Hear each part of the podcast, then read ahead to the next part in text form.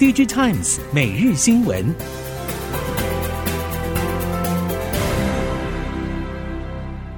听众朋友们好，欢迎收听 DigiTimes 每日新闻，我是翁方月，现在为您提供今天的科技产业新闻重点。首先带您关心。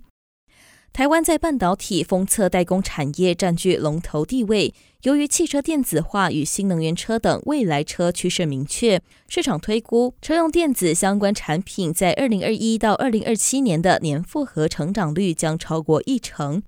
封测代工龙头日月光集团抛出车用电子封测三大方向，将分别从先进驾驶辅助系统、电子控制单元、安全性应用方向切入。当中也汇集了像是感测器晶片、电子控制单元用晶片、功率半导体模组封装三大领域。此外，日月光集团也将结合旗下 EMS 大厂环旭在细机 IGBT 碳化矽模组封装技术，以及集团深耕的智慧制造，在车用半导体封测服务的布局将持续推进。虽然美光在今年会计年度第二季创下历来最大一次单季亏损，但美光也看到 ChatGPT 所带起的生成式人工智慧将推动对记忆体晶片新需求的潜在商机。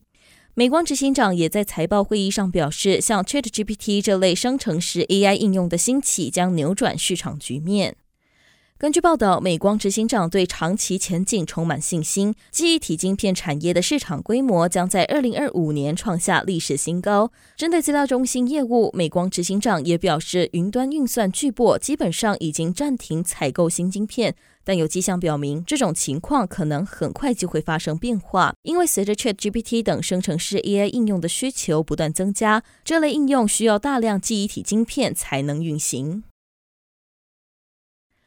钰创董事长暨台湾人工智慧晶片联盟会长卢超群表示，半导体是护国群山，但未来最重要的是应用，其中 AI 具有重要的影响。卢超群认为，全世界未来三到五年的必要努力方向将是 AI，预计到二零三零年，AI 影响在经济层面将达到八十兆美元，而硬体产值占两兆美元。台湾半导体产业在全球地位举足轻重，AI 发展将能推动台湾经济命脉再上层楼。现阶段 AI 可以针对使用者的需求做出回答，属于目的导向使用。相信未来所有目的导向的应用都能采用 AI 解决。不同于过去 PC 或是手机，取而代之的是更专业的 AI，变成一个循环链或是结构链。由于产业循环的结构极为复杂，台湾现在就要开始训练这种年轻人才，而 AI 需要很多软体应用的人才，这也是台湾最困扰的问题。现在就需要赶快培养。时间来到 PCB 淡季，不过 PCB 下游业者认为，不止第一季惨淡，今年更是充满挑战的一年。需求疲软和高库存带来的影响，至少今年上半会有负面影响。不过，台湾电路板协会指出，PCB 产业有望受惠新一波的 AI 革命，同时能带动高阶运算晶片以及四部机成长。预期台系 PCB 厂营运表现有望在今年下半反转。产业人士指出，要跨过 AI 下次进化的大门，最重要的就是基础设备 GPU 晶片制造。DigiTimes Research 观察到，AI 伺服器中采用的 GPU 数量大幅提升，成为近期 ABF 载板需求成长的动能。太阳能电池暨模组厂元晶二十九号表示，电池与模组新产能已经陆续进驻，可望在第二季末启动量产，总产能增加三成以上，站稳台湾 M 十到 G 十二大尺寸电池暨模组厂龙头。元晶认为，在能源转型与地缘政治之下，太阳能与半导体是一样重要的战略物资。元晶表示，目前手中的订单能见度佳，而且不单只看台湾境内的市场，也积极开拓海外市场。元晶认为，在全球能源转型加上地缘政治竞争的趋势之下，全球太阳能技术与产能也将像是半导体产业一样，成为兵家必争的目标。扣除中国，台湾是全球少有从电池模组到电厂拥有完整供应链的区域，所以即使台湾境内需求环境充斥变数，但也已经看到国际需求正在转变，渴望为台系厂迎来新曙光。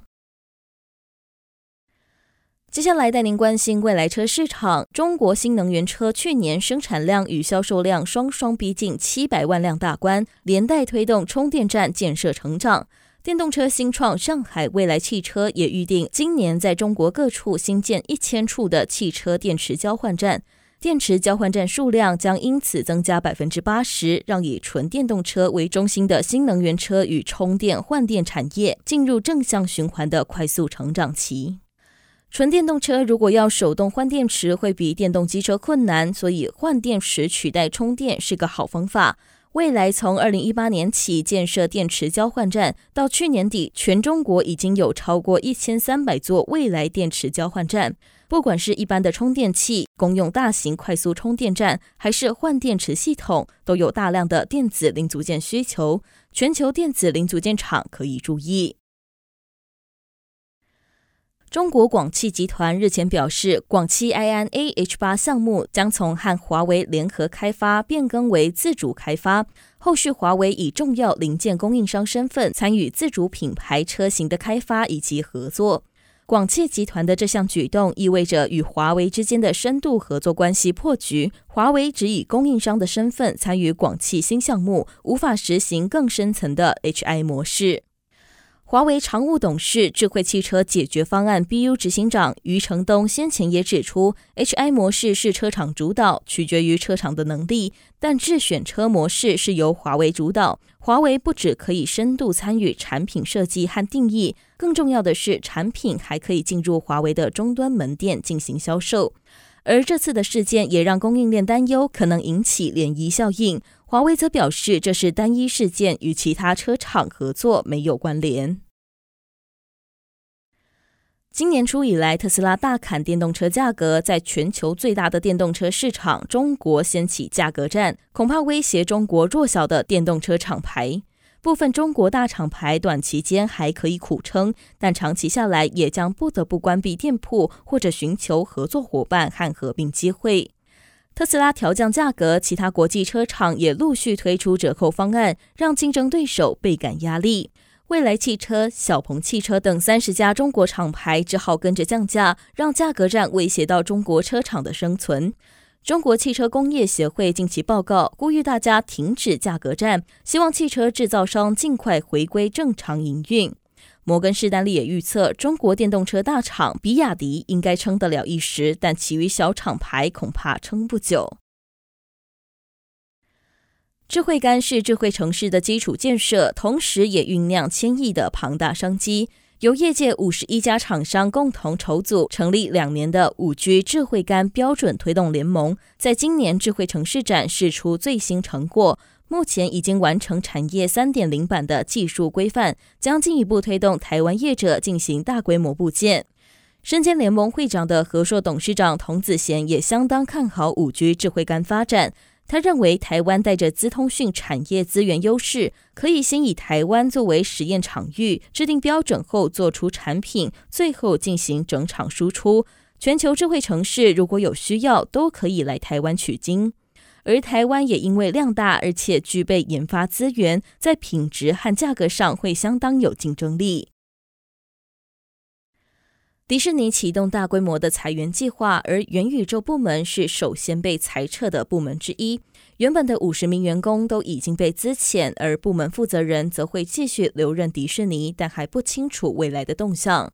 根据报道，迪士尼和许多企业一样，在二零二一年 Facebook 改名为 Meta 之后，也搭上元宇宙列车，期待连接迪士尼娱乐的实体与数位世界。不过，裁撤元宇宙部门并不代表迪士尼就此放弃发展元宇宙。事实上，迪士尼现任执行长身兼一家动画虚拟替身新创公司的董事，也相当看好元宇宙的发展。因此，将来迪士尼执行长也有可能在任内提出新的元宇宙发展策略。以上新闻由《Digitimes 电子时报》提供，翁方月编辑播报。谢谢您的收听。